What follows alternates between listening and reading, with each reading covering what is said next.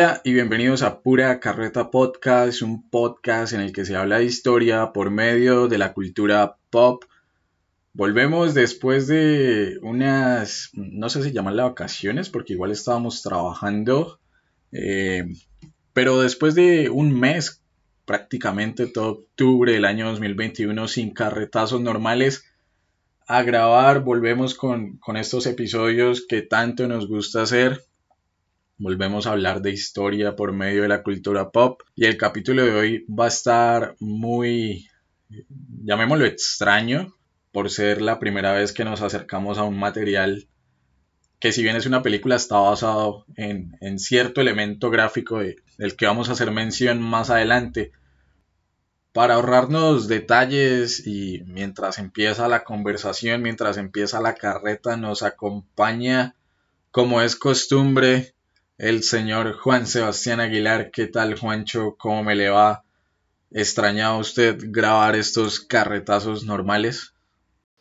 ¿Qué hubo, Cristian? Y a toda la audiencia que nos estuvo acompañando, como mencionaba, en el especial durante todo octubre sobre loteros y loterías, que son muy bueno, pero sí se extrañaba este formato, ¿no? El formato de mirar una peliculita, algún artículo y indagar sobre eh, pues un enfoque histórico más, más reciente. Yo la verdad sí lo extrañaba echar un poco más de carreta porque el otro tenía un ámbito un poco más, entre comillas, más profesional.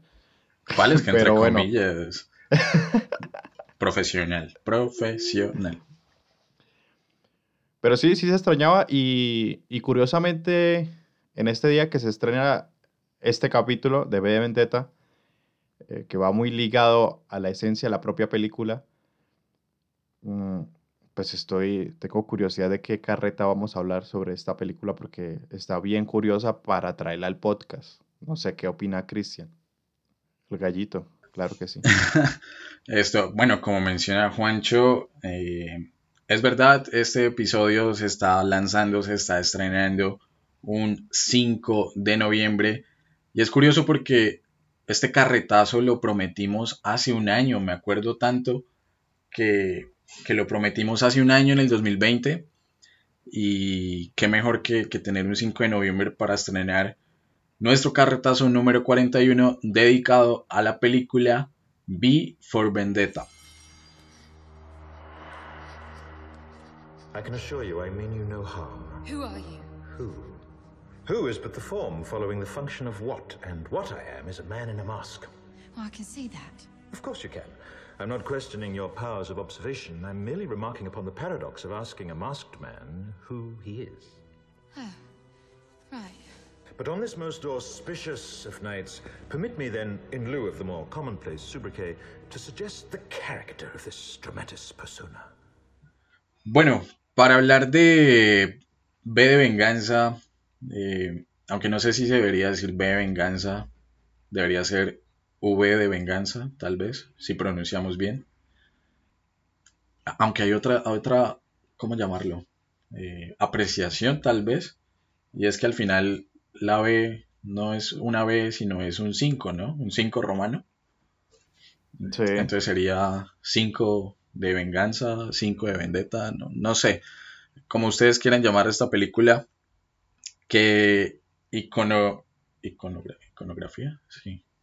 iconográficamente es muy reconocida por la máscara de, Guy Fawkes eh, que utilizan ciertas organizaciones eh, digitales de, de, nuestros medios hoy por hoy, hace también ya un par de años. Si nos vamos a la ficha técnica, estamos hablando de una película del año 2005 dirigida por James McTage con guion de las hermanas Wachowski, famosas por la trilogía de Matrix. Está basada en la novela gráfica de Alan Moore y en el reparto los dos protagonistas que se echan literalmente la película al hombro están Natalie Portman interpretando a Evie y Hugo Weaving interpretando a B. Eh, me parece curioso hoy no hablar de premios, si bien estuvo nominada a una cantidad de premios interesantes, tal vez no tan grandes como los Oscar, pero en el ranking de películas basadas en DC Comics V for Vendetta ocupa el tercer puesto, en el ranking de películas basadas en cómics ocupa el noveno puesto y en el ranking de películas de ciencia ficción ocupa el puesto número 33. Entonces, Juancho, para empezar a hablar de esta película, eh, ¿cuáles son esas primeras impresiones? Ah, por cierto, película que encuentran en HBO Max, está disponible. ¿Cuáles son esas primeras impresiones de, de la película? De, ¿Ya la había visto antes? ¿No la entendía? Ok, y otra cosita, también está en Prime Video, si tienen la, eh, la plataforma, y al igual, guiño, guiño, en sus respectivas barcas piratas su- de la web. en sus respectivas cuevas. Bueno, primeras impresiones de V de Vendetta, o 5 de Venganza, o V de Vendetta, Venganza. Mm, si me la vi antes, sí me la había visto eh, hace muchos años, incluso. Y no es que no la hubiera visto, sino la vi, la vi de, de otra manera. La vi como más como una película de acción, más como una película de por la máscara en sí, o sea, la vi por, por la fama que mencionaba anteriormente Cristian, que tuvo una fama, eh, sobre todo en redes, por internet, y organizaciones pues muy populares, eh, muy conocidas actualmente. En este caso, Anónimos se apropiaron del mismo símbolo de, la, de dicha película. Eh, entonces la vi por esa curiosidad y la vi más fue por, por el hecho de, de acción, ¿no? Pues mire cómo pelea el de la máscara y, y no sé, o sea, no la vi como por una línea más in- interpretativa como la vi en este caso para el podcast. Primeras impresiones, eh, es una película, no sé, Cristian, pero yo me la vi eh, en idioma original.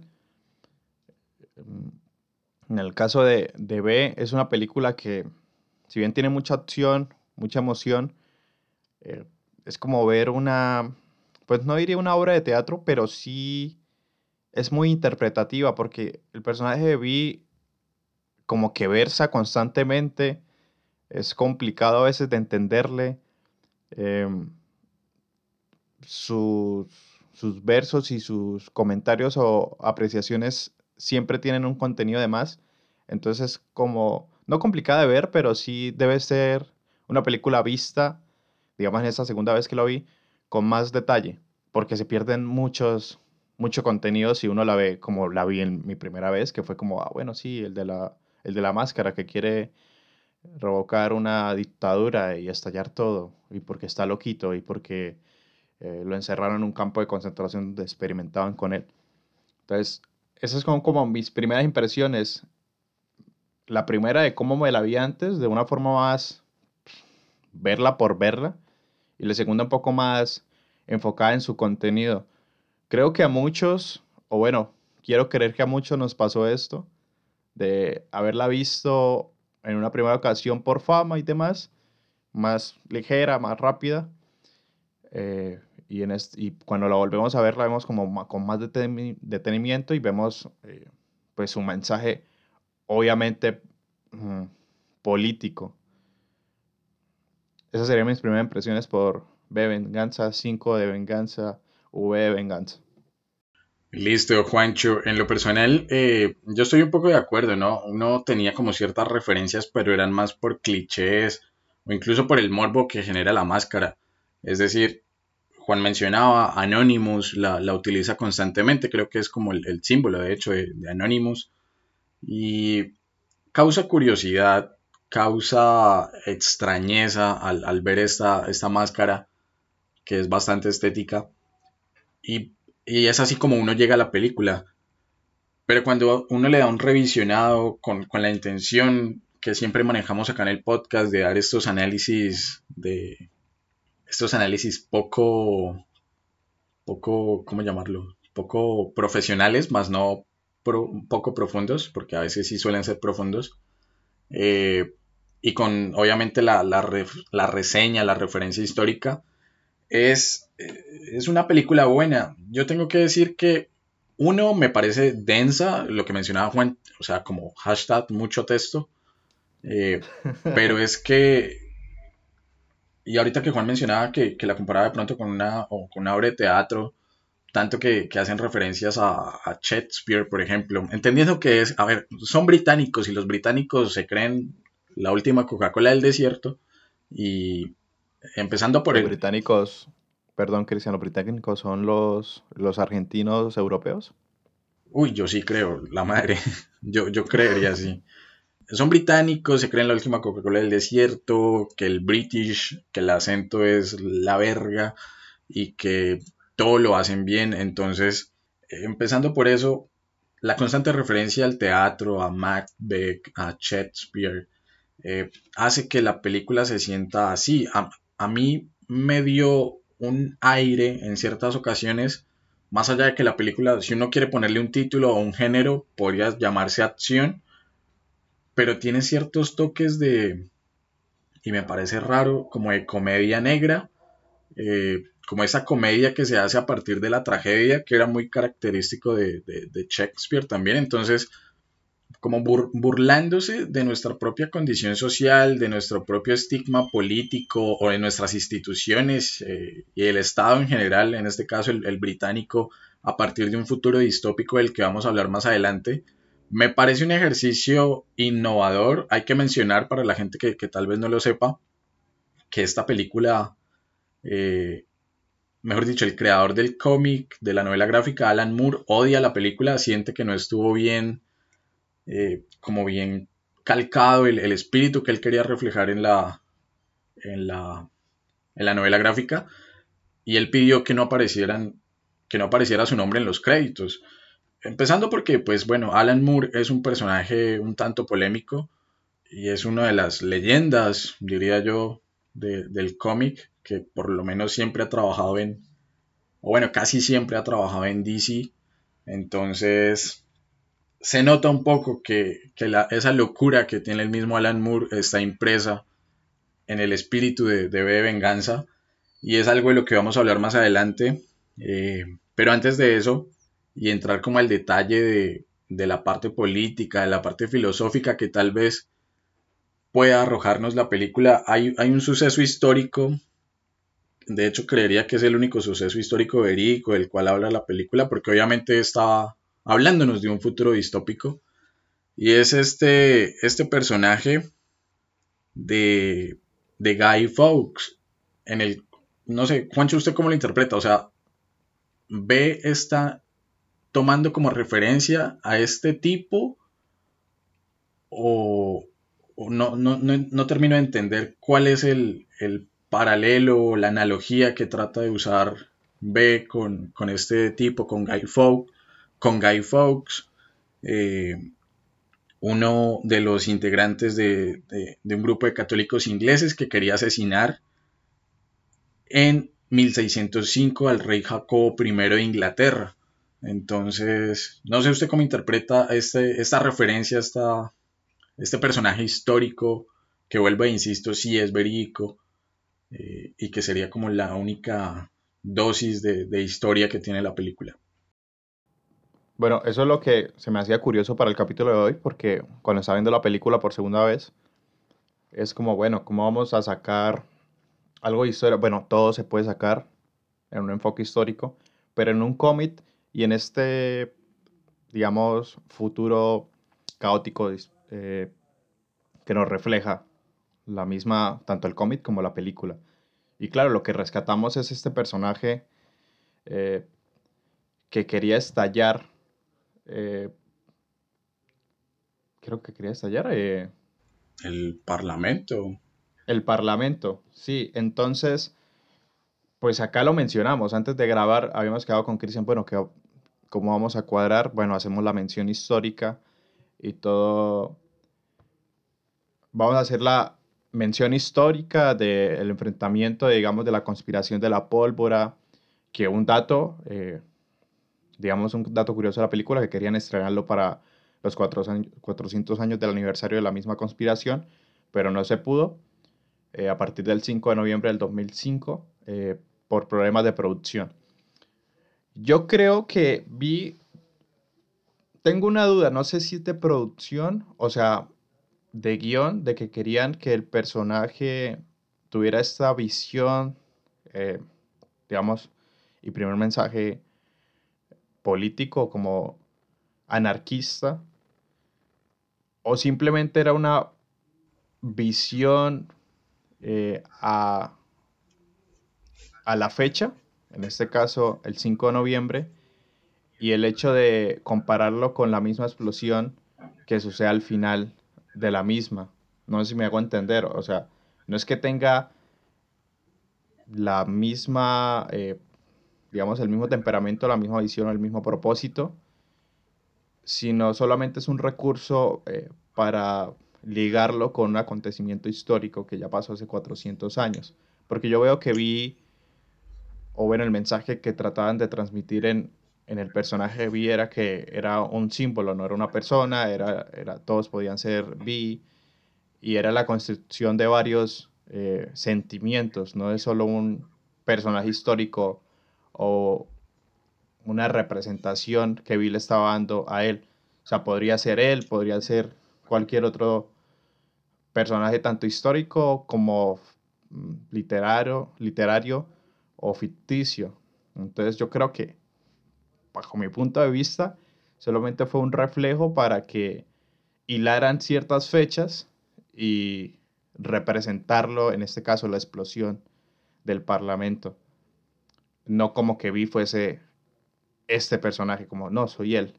Sí tenía, sí tenía eh, una vestimenta acorde, ¿no? Que el sombrero vestido negro, su... ¿Qué es esto? ¿Capa? ¿Gabardina?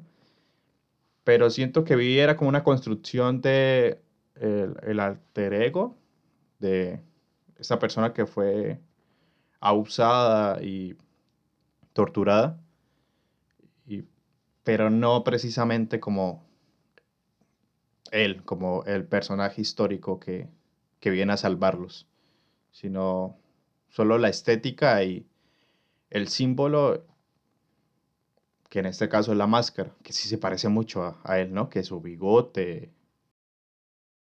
A mí me parece curioso, eh, bueno, más que curioso de admirar un poco la capacidad que, que tuvo en su momento Alan Moore para, a partir de un hecho histórico, como lo es esta conspiración de la pólvora en 1605, allá en Londres, en la que un grupo de, de católicos quería asesinar al rey Jacobo I para reinstaurar el catolicismo en Inglaterra, entendiendo que aún hoy, eh, digamos que Inglaterra está dominada por el, por el anglicanismo y, demás. Eh, a partir de eso, crear una historia en la que se haga una crítica social tan, tan importante, en la que se haga un, una advertencia. Para, mí lo que hizo Alan Moore es, una advertencia, entendiendo que esto lo escribió en, 1980 y que la película es del 2005, de lo que estaba por venir. Y, también hay que mencionar que, Moore no fue el primero, ¿no? Está, hay libros como Rebelión en la Granja. Eh, ¿Cómo es que llama el otro? Eh, ah, ya. Hay libros como Rebelión en la Granja o 1984 que, de George Orwell que, que digamos que condensan un poco lo que está plasmando gráficamente y, luego se plasmó en la película de, lo que quería hacer Vi y de lo que estaba avisando basados un poco en este personaje histórico de Guy Fawkes. Este futuro distópico, Juancho, que nos trae un gobierno totalitario, un gobierno de ultraderecha, un gobierno fascista en Inglaterra, con ese partido político de fuego nórdico en cabeza del canciller Anne Sutler. No nos mencionan una fecha eh, y yo creo que eso es importante para mantener el misterio precisamente sobre esta, este planteamiento que hace la, la obra. Un futuro distópico en el que el totalitarismo se apoderó de Inglaterra, en el que Estados Unidos, por lo que dan a entender, está casi que destruido, o bueno, se, autodestruyó a partir de la guerra y de malos manejos. De, de hecho, hay una crítica muy fuerte, entendiendo que, Estados Unidos, o bueno, parte de Estados Unidos, sobre todo la costa este, las 13 colonias fueron precisamente eso, ¿no? Fueron colonias de, de Inglaterra hasta que se dio la independencia de, los Estados Unidos. Entonces, mm, no sé, trayéndolo un, un poco al paralelo colombiano, ¿qué tanto de este futuro distópico de B de venganza tenemos hoy por hoy, en pleno año 2021, nosotros en Colombia? ¿Qué tan lejos estamos de, de asistir a, a la toma del poder? Tal vez tomada pacíficamente, llámese elecciones, elecciones fraudulentas obviamente, o de una forma más eh, difícil, más pesada, que sería la militar, un golpe de Estado. Eh, en Colombia no, no, sé si estamos lejos, no sé si, si, los medios de comunicación ya están cooptados por el gobierno, si los medios de producción también, eh, si se está alienando también a las clases sociales de, nuestro país y se está de alguna u otra forma normalizando una dictadura suave en cabeza de, ya sabemos quién, de, del innombrable. del innombrable pachoncito. Bueno, eh, bueno, cuestiones a comparar con, digamos, este futuro distópico que nos da De venganza con nuestra Colombia. Uf, pues yo creo que un montón para ser como sutil en las escalas, eh, en esa escala como de ir de menor a mayor, o bueno, si se podría hacer una escala, yo creo que son pequeños, pequeños mensajitos, ¿no? Digamos, el control de los medios de comunicación, yo creo que ya es un hecho. Grandes canales de comunicación pues están controlados por parte... Hashtag revista del- semana. tanto televisivos como prensa, eh, radiales, mm, tienen, digamos, un mensaje politizado mm, fuerte, al menos en nuestro caso, el caso colombiano. Eh, digamos, otra de las escenas que, digamos, interceptan llamadas, no sé por qué, bueno, sí sé por qué, porque soy colombiano y hace parte digamos, de las vivencias lastimosamente de nuestro país, es este seguimiento a la oposición o el seguimiento o el control de cualquier persona. Que pensara Em, diferente, sí. Sí, Bueno, no, no tanto que pensara, sino que opinara. sí, o sea, de opinión o, e incluso yo creo que lo hacen es con todos, eh, porque necesitan saber qué, qué estamos pensando, qué estamos haciendo, qué estamos comprando. Y bueno, hay- dos, hay dos vertientes, ¿no? La primera es una cuestión comercial. Eh, Estamos en esta red llamada Internet y pues es la- prácticamente estúpido que En la Interlink. La- en la Interlink. la Internet, No, Interlink. ah, Interlink, eh, que pues nos tienen controlados eh, de alguna manera. Eh, guiño, guiño, hubo días sin IVA, perdón, caí en el capitalismo absurdo, pero sí caí. Lamentable. Y lamentable. Y me compré algo necesario, Cristian se va a burlar, necesitaba comprar una billetera, la compré. Mm, y lo más estúpido fue que yo nunca había, o sea, en mis buscadores normal utilizo eh, Google, eh, Chrome. o sea, tengo, ve- no, sí, Google Chrome, pero entonces- tengo VPN Ah, ok. y, y demás. Pero llegó a tal punto que yo nunca había buscado de por sí en mi, en mi computadora Ah, una el- cartera, una billetera. El algoritmo lo, lo identificó. Y me identificó de inmediato, ya en páginas que no tenían nada que ver con, qué sé yo, compras o moda, en este caso compra de billeteras o de ropa, me salían en los laterales. Una cosa estúpida. Bárbara. Entonces, es, es, un- es una ridiculez. O sea, si lo hacen una cuestión de internet, de compras, pues también lo hacen para pues, jactarse o tomar toda la cantidad de datos posibles. En este caso, si el gobierno lo permite, tener muy controlados a los que opinan diferente por ellos. No, y si a eso, y si a eso le agregamos que hay redes sociales como Facebook o ahora la plataforma que cambió de nombre y ahora es Meta, que facilita datos de usuarios a los gobiernos, o sea, no solamente son los gobiernos los que están controlando, sino las mismas redes sociales que ahora son nuestra cotidianidad, la que están facilitando precisamente este control. Ahorita que Juan mencionaba este tema de, de los, del algoritmo, cuando uno dice como, ay, quisiera viajar a tal lado, quisiera comprarme no sé qué, y, e inmediatamente le aparece bombardeo de publicidad. a mí sí algo me asombra es cuando, porque me ha pasado, no necesito escribir algo en el buscador, no necesito en un chat de WhatsApp, de Messenger, lo que sea, decir, ay, quiero comprarme tal cosa. Me ha pasado que solo pienso o estoy pensando en comprar algo y aparece. Y ahí es cuando sí me da mucho susto esa mierda. Sí, es impresionante, o sea, nos están grabando. En este Pero- momento. Van a cortar la grabación de este podcast. No. Eh, si me están grabando, eh, marrano chúpelo. No, no, mentira. Ah, bueno. Ah, bueno, eh, perdón. Otra cosa, para salir de, de esta red que estamos, y es obvia, es muy fácil de que todos nuestros datos están expuestos en la internet, La interlink. la interlink.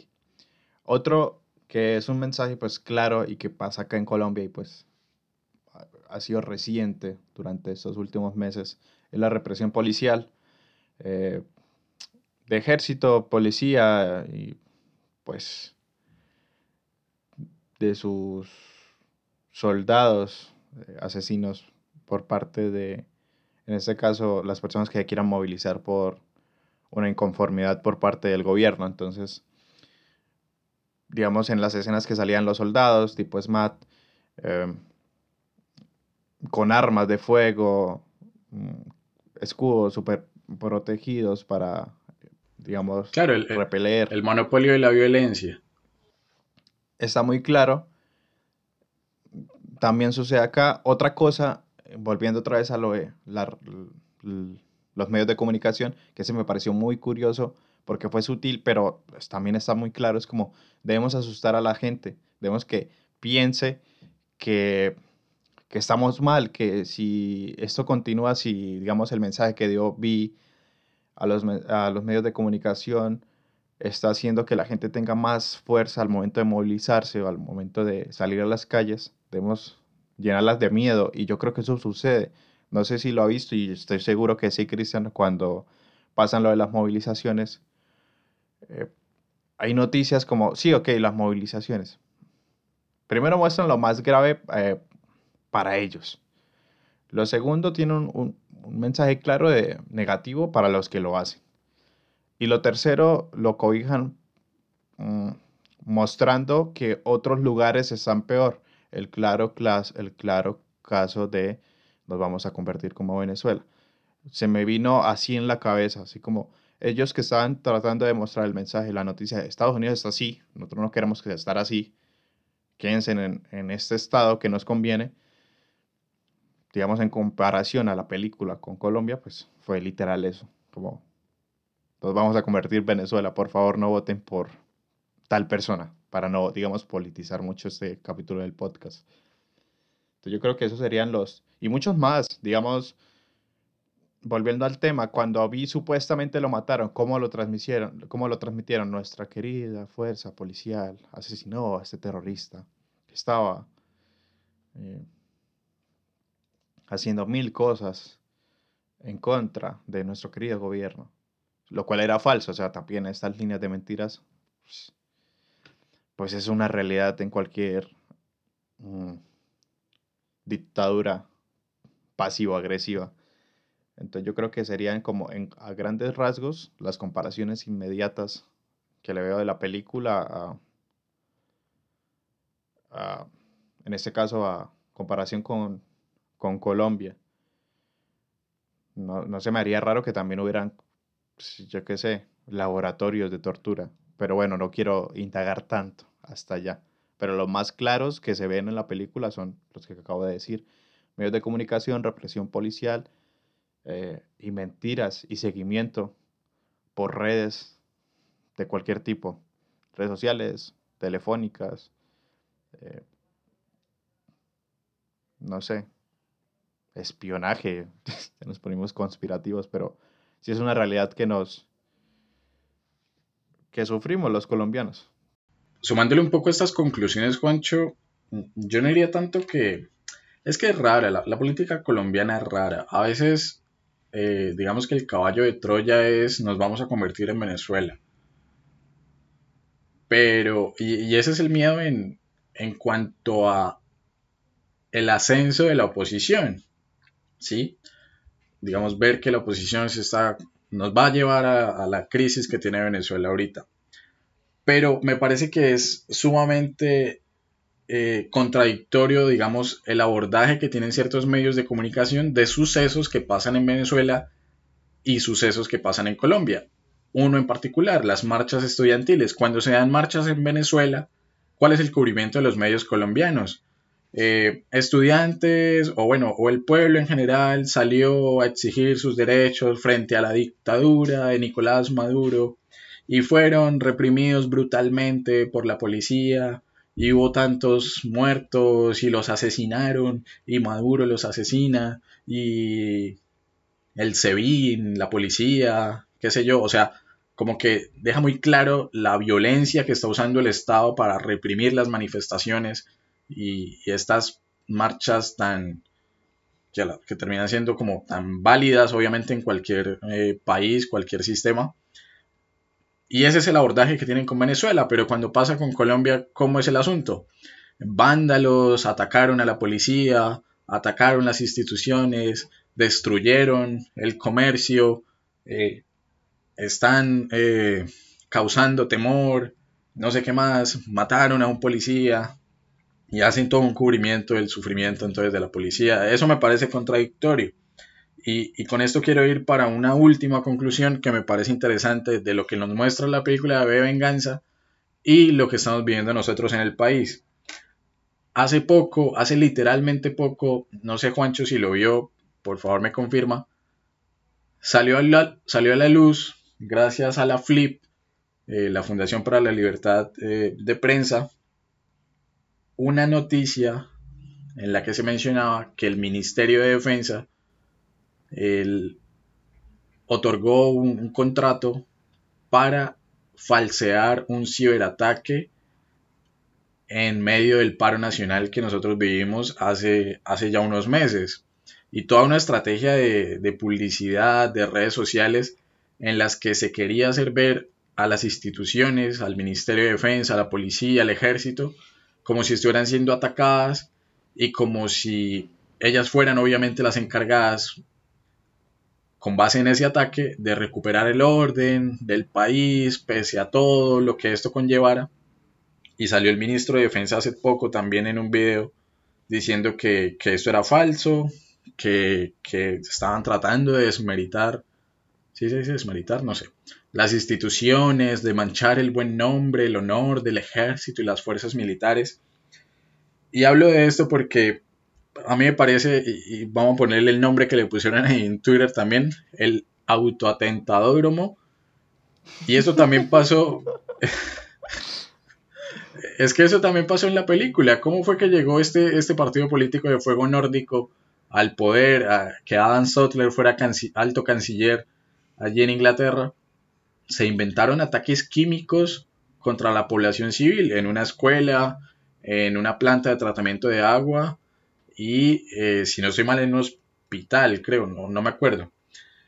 Eh, y obviamente siembran el pánico, siembran el miedo, difunden temor, eh, pero ellos, cuando el temor está como más presente en la gente, obviamente porque van a pensar, fue puta, una, un ataque químico, un ataque biológico, ¿cómo nos vamos a salvar ahora? Y si ellos al, poco tiempo les presentan la cura que ya venían estudiando en esos laboratorios donde estaban torturando, por ejemplo, a Vi, eh, pues obviamente se van a ver como los grandes salvadores y es así como llegaron al poder y es así como, eh, y no hay que negarlo y no hay que decir mentiras.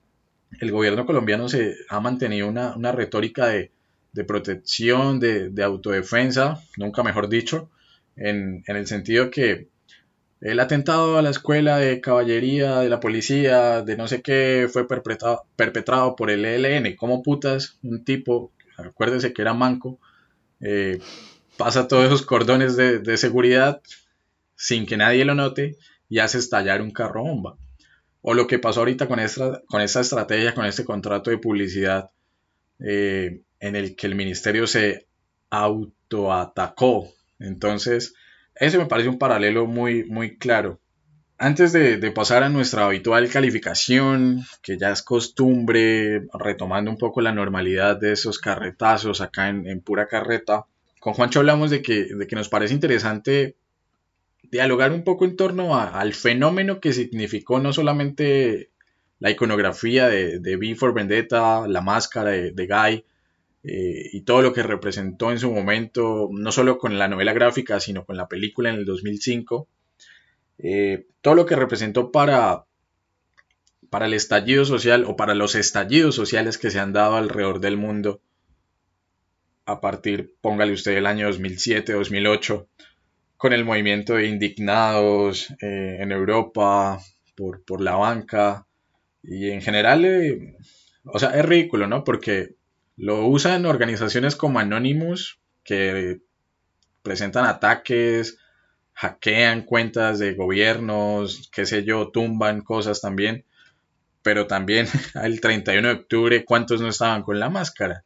O sea, el uso es tan diverso y tiene tantos significados como lo quiso B en su momento, que es imposible clasificar hoy la figura de, de, B dentro de un espectro solamente. Entonces no sé, Juancho, que antes de calificar, ¿qué opina de precisamente de cómo trascendió la película, o bueno, no tanto la película, cómo trascendió la figura de B en, en nuestra realidad?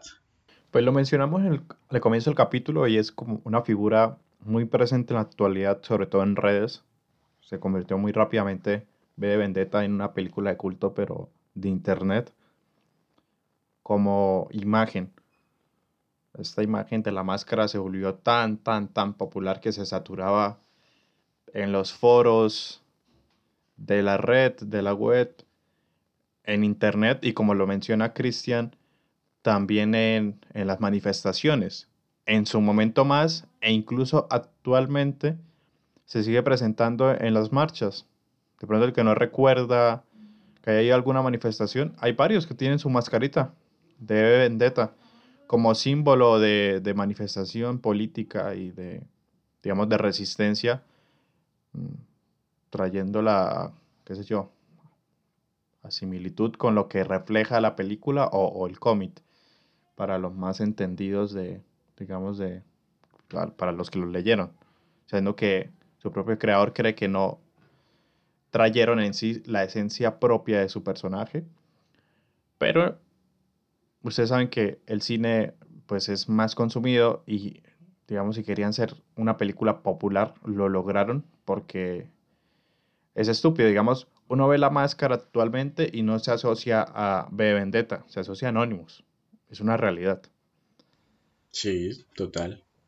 Entonces, como objetivo de representación icónica, eh, de resistencia, lo lograron, si lo querían hacer, eh, que está muy presente en Internet.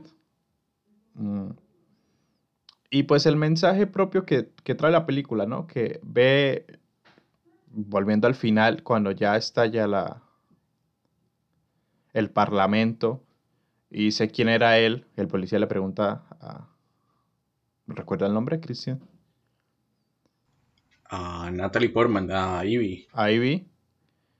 Em, uy, que se nos olvidó una parte muy importante.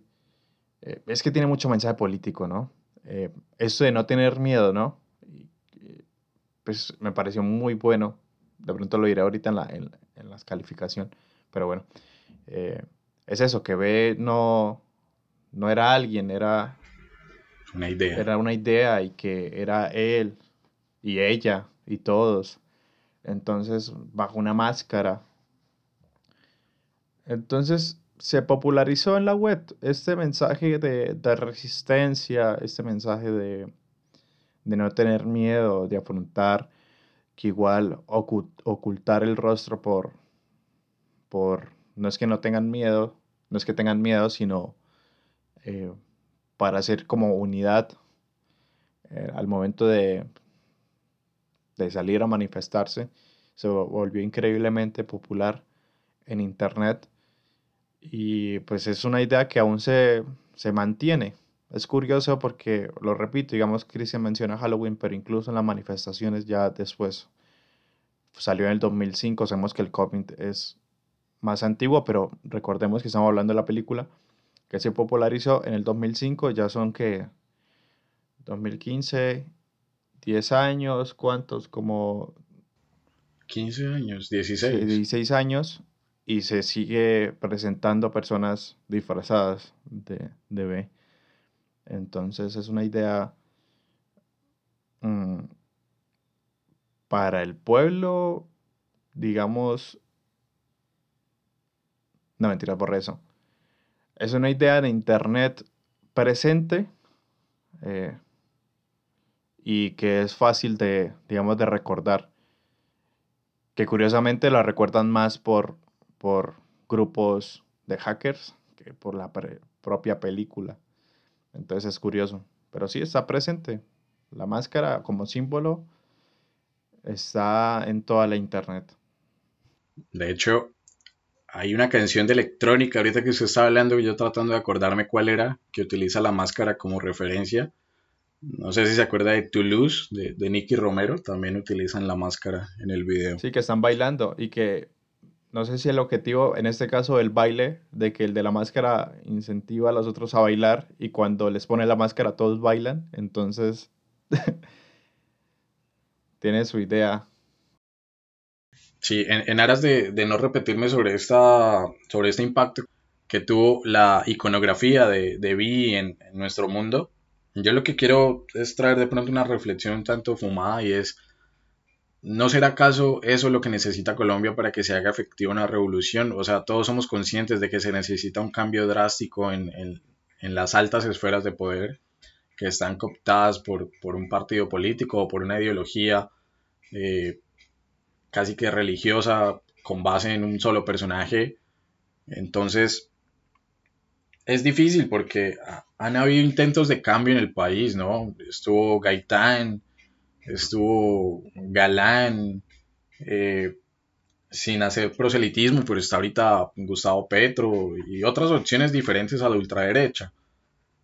Pero no es precisamente eso, el hecho de ver el rostro de esas personas, de conocer su pasado, lo que hace que sean tan fáciles o que sean objetivos tan fáciles para, digamos, para el status quo de, de Colombia, de atacar y de ir en contra, de sacar sus trapitos al sol, de estar siempre como señalando una persona. Y, el caudillismo que ha sido tan, tan común en nuestro país y en Latinoamérica, ¿no será entonces que necesitamos de una persona que no sepamos absolutamente nada de él, que no sepamos su historia, que no sepamos eh, cómo se ve, cuál es su rostro, y que lo único que nos importen es lo, que- lo que está planteando, sus ideas y, y cómo las, las va a ejecutar y cómo quiere transformar de pronto ese, vuelvo a insisto, ese status quo en el cual vivimos y ya está muy, eh, muy interiorizado dentro de nosotros, porque uno puede decir ahorita, no, pues Colombia nunca ha tenido dictaduras, pero estuvo la de Rojas Pinilla y e innegablemente estamos en estos momentos en una que, que no es tan evidente, no es tan contundente la, la toma del poder como, como en otras o en otros países o como se, como se ve en otras regiones de Latinoamérica, pues es una dictadura suave donde,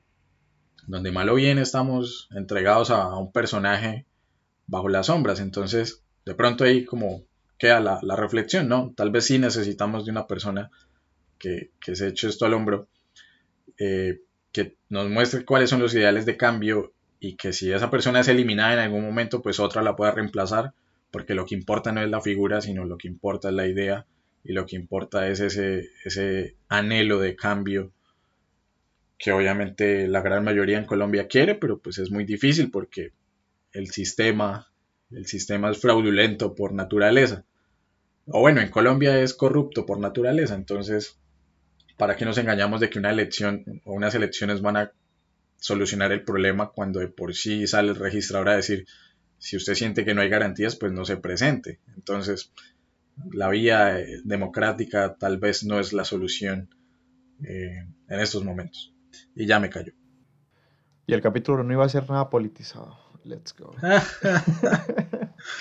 ah, perdón. Es complicado. O sea, para, para una película que tiene eh, tanto potencial y tanto, eh, digamos, un guion tan, tan político como lo tiene, y digamos en este caso que tiene este futuro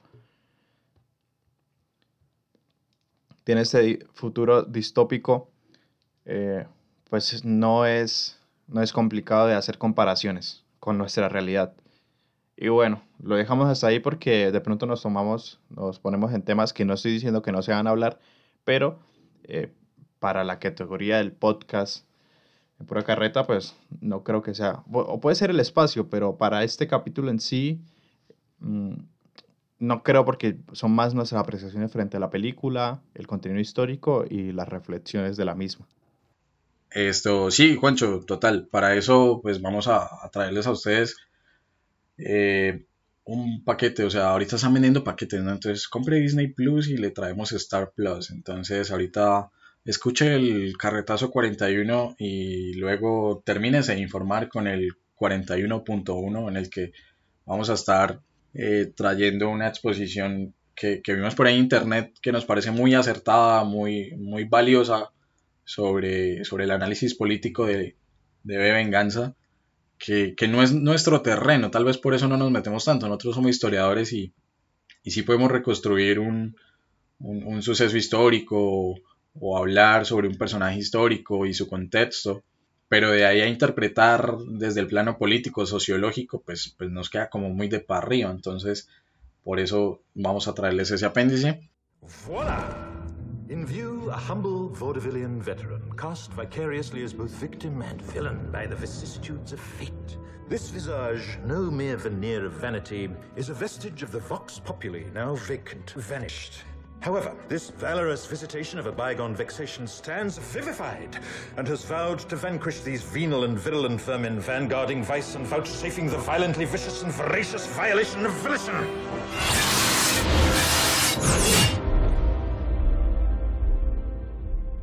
The only verdict is vengeance, a vendetta, held as a votive not in vain, for the value and veracity of such shall one day vindicate the vigilant and the virtuous.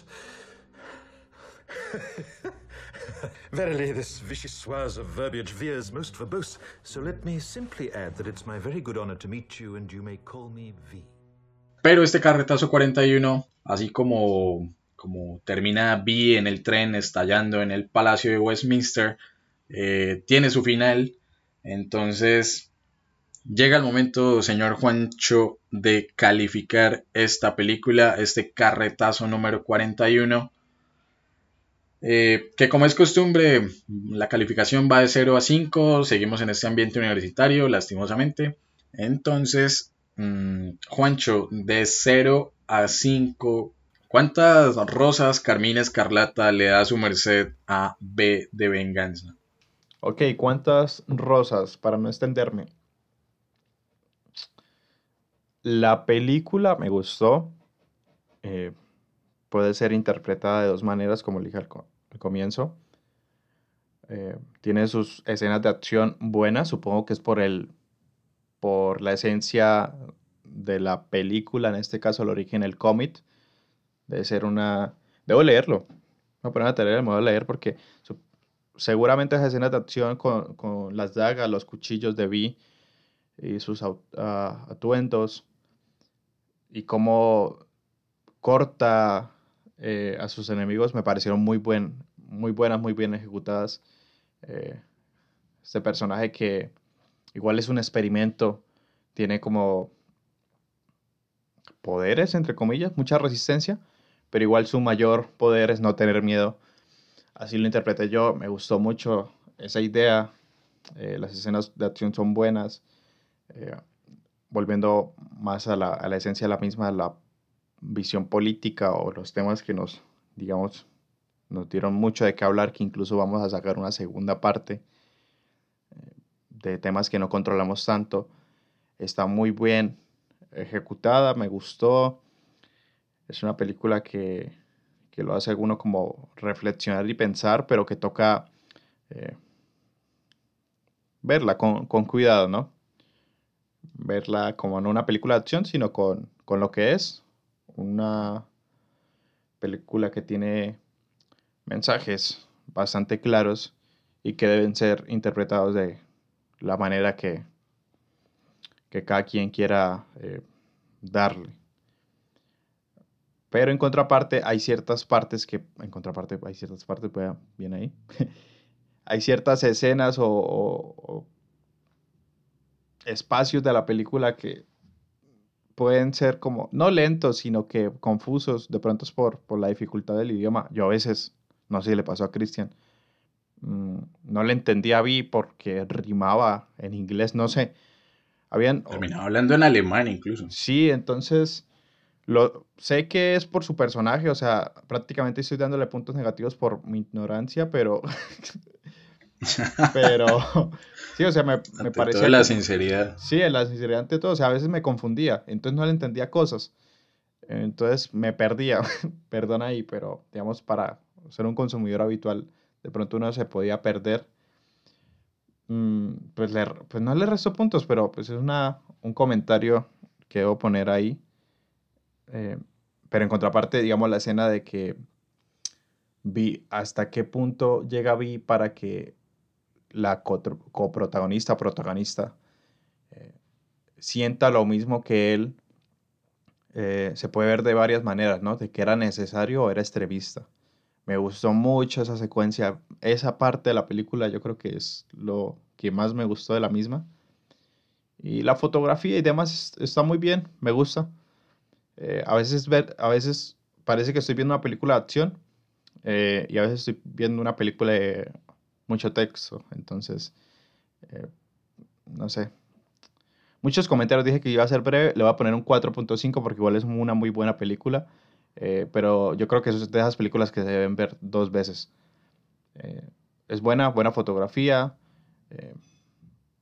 buena música, que aunque creo que es poca, como que al comienzo y al final es lo que hay música.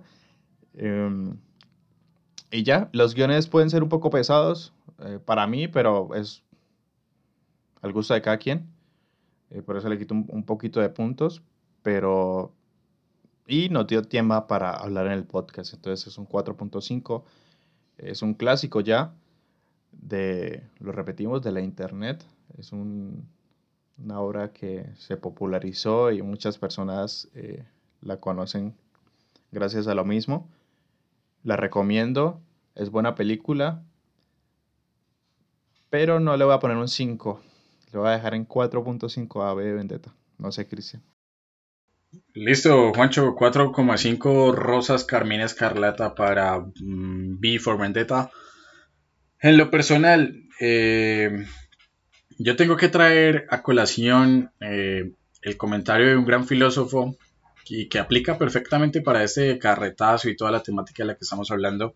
Alguna vez eh, escuchamos, y todos hemos escuchado esta reflexión de un grande, de un grande de la filosofía. Eh, dijo alguna vez Don Ramón, la venganza nunca es buena, mata el alma y la envenena. Y es todo lo contrario a lo que tiene esta película. A mí la película me gusta mucho, precisamente, o sea, venganza, véngase, hijo de puta, porque a usted le dieron duro, lo hicieron mierda, lo hicieron sufrir, lo torturaron, casi lo matan. Y aparte de eso, el sistema es una mierda, entonces, mm, de frente contra el mundo y, y háganlo estallar. Y ahí sí, como dijo el Joker en El Caballero de la Noche, hay, gente que solo, ah, no, como dijo Alfred, ¿no? Hay gente que solo quiere ver el mundo arder. Eh, pero en ese caso había un propósito y era, pues, quitar un, status quo eh, extremista, totalitarista, que, estaba afectando obviamente a la libertad de, de los individuos, de la sociedad. Entonces, el consejo del filósofo no, no, no aplica en estos casos, pero quería traerlo a colación. A mí me parece muy bueno y siento que la película está dividida como en dos partes, ¿no? Como a partir de la venganza personal de, de, de Vi para con, la, con el sacerdote, con el comandante del campo ese militar, con la doctora, o sea, él tiene como su venganza personal, ¿no? Y va eliminando uno por uno en unas secuencias muy, muy interesantes.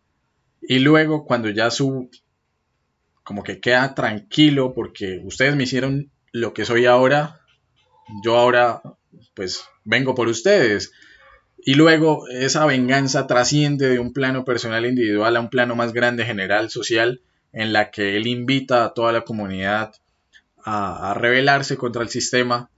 Y, eso me parece, o sea, como esa transición me gusta mucho, supongo que está más profundizado obviamente en la novela gráfica. La película, vuelvo e insisto, yo me la había visto hasta cierto punto, o sea, me la había visto creo que hasta el punto en el que eh, la protagonista, Ivy, llegaba con el tipo de, del programa de televisión y le mostraba como esta cueva donde tenía el Corán y este retrato del canciller, esta parodia y no sé qué más, o sea, me faltaba casi que media película. Y tal vez por eso me gustó mucho, porque era como la primera vez que la veía de por sí. Antes como que uno solía ver, ¿no? En televisión la están dando, entonces un, un pedacito, no hay que más, ah, sí, no hay que más, bla, bla, bla. Eh, pero ahora que la veo por fin completa y técnicamente viéndola por primera vez, pues a mí me gustó. A mí me gustó, siento que es un, muy buen producto. No sé hasta qué punto Alan Moore tenga razón y no esté totalmente representado el espíritu de su personaje o de, la novela gráfica en la película. Eh, son difíciles siempre las adaptaciones, ¿no? Menos para Peter Jackson y El Señor de los Anillos. Entonces, em, pues no sé, yo, yo creería que también le doy un 4 o 5. Siento que que trae temas interesantes para hablar este, en este podcast. Eh, la película, temas que como nos damos cuenta con el caso colombiano no es que estén tan lejanos, no es que sean tan, tan distópicos o tan utópicos, sino que ya están entre nosotros. Entonces, ¿hasta qué punto estamos asistiendo a ese, a ese, a ese futuro que planteó eh, Alan Moore, un futuro que ya no es tan lejano, sino que ya está entre nosotros? La discusión pues queda abierta obviamente. Yo supongo que eh, y de hecho, preparando el capítulo lo, veía un poco por ahí. V Vendetta es una película que ha dado mucho para hablar en la academia, para que politólogos, sociólogos eh, y en general académicos hablen sobre ella. Eh, bueno, la película no, el, cómic como tal. Para que se hable, es un tema que está vigente, no solamente por redes sociales. Entonces sí, pues un 4 o 5 también me parece una, muy buena calificación para, para, la película, que es chévere, es entretenida. Eh, tiene la acción de las Wachowski, se nota muchísimo, Juancho, no sé. O sea, uno sabe que suenan las Wachowski cuando ve la secuencia final de, los cuchillos. Sí, el efecto. De Sí, exacto, es el, es el, mismo efecto de las balas que le tiraban a, en Matrix. Entonces, se nota que están ahí metidas las, las Wachowski. Eh, pues nada, entonces una calificación sumando las dos de, nosotros de 4,5 para B for Vendetta, 4,5, ay yo no dije que era la mía, 4,5 Rosas de Carmina Escarlata y Máscaras de Guy Fawkes para, para esta peliculaza del año 2005. Y con esto cerramos esta primera parte del carretazo 41, un carretazo interesante, que nos hace retomar un poco la, normalidad de, grabar luego de esta convocatoria de, suerte, de lotería y loteros en Bucaramanga, que espero que, escuchen también esos cuatro mini episodios que, lanzamos. Y nada, gracias por la compañía a ustedes, nuestros queridos oyentes. Recuerden que estamos en todas las redes sociales como Pura Carreta Podcast y en todas las plataformas y en todas las plataformas de podcast habidas y por haber. Eh, Juancho, ya terminamos y nos estamos despidiendo que es lo último por decir. Bueno, Cristian se va B de Vendetta, B de Venganza, 5 de Venganza. Ya nos despedimos. Igualmente agradecer a todos los que llegaron a este punto del podcast, a los que nos están acompañando durante cada viernes eh, de esos capítulos que lo hacemos con mucho cariño, eh, mucho amor y cada vez esperemos que mejor. Y ya haciéndole la invitación que el otro fin de semana, el otro viernes de pura carreta, y hablando de piratas, hablando de buscar en plataformas que no son oficiales para ver estas películas, vamos a hablar sobre Piratas del Caribe, la primera. Nos lo habían pedido mucho, era un clásico de, del cine con relación a piratería, navegación y demás y queríamos traerlas, traerlas en pura carreta podcast, así que estén muy pendientes para el próximo viernes. Y ya me despido, que tengan un buen fin de semana y estamos hablando. Sí, total, próximo carretazo, carretazo 42 con Piratas del Caribe, La Maldición del Perla Negra, un episodio que va a estar muy interesante porque va a tener una cobertura especial desde, desde el lugar de los hechos, solo diré eso. Entonces, de hecho, esta tercera temporada va a tener dos episodios inmersivos, ¿no, Juancho? Eh, uno en territorio colombiano y otro en territorio mexicano, spoiler. Entonces, eh, Juancho se va de corresponsal también a, tierras mexicanas para, grabar un, especial. Se va a buscar a, la, abuelita de Coco. Entonces, pues nada, espero que, les haya gustado este episodio, compártanlo, la verdad que esa es la mayor ayuda que nos pueden dar en estos momentos. Eh, y estén pendientes del apéndice, de este extra que les vamos a traer a ustedes, la parte 2 de este carretazo 41 en el que hay una, descripción un poco más densa, más política y filosófica de, la película, con base en un análisis de, un académico que, estuvimos fichando por ahí en, la Interlink. Entonces, no siendo más, como dice el padrecito Diego Jaramillo, Dios mío, en tus manos encomendamos este carretazo 41, parte 1, que ya terminó, y el próximo con piratería, con Jack Sparrow, con Capitán Barbosa y Maldiciones Aztecas que ya llega. Nos vemos.